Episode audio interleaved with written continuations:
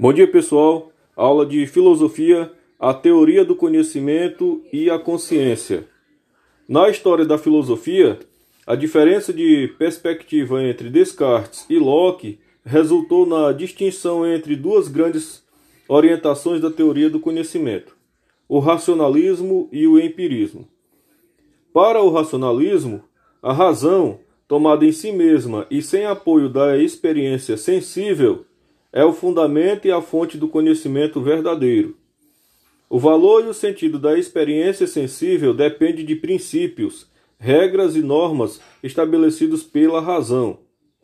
Para o empirismo, o fundamento e a fonte de todo e qualquer conhecimento é a experiência sensível. Ela é responsável pela existência das ideias na razão e controla o trabalho da própria razão pois o valor e o sentido da atividade racional dependem do que a experiência determina.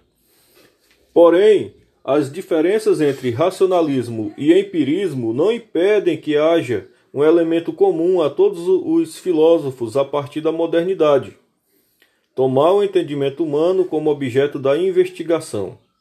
Como se trata da volta do pensamento sobre si mesmo para conhecer-se, a teoria do conhecimento tem como ponto de partida a reflexão. O pressuposto da teoria do conhecimento como reflexão filosófica é o de que somos seres racionais conscientes. O que ela entende por consciência? A capacidade humana não apenas para conhecer, mas também para saber que conhece e para saber que sabe que conhece. A consciência é um, um conhecimento das coisas e de si, e um conhecimento desse conhecimento. Reflexão.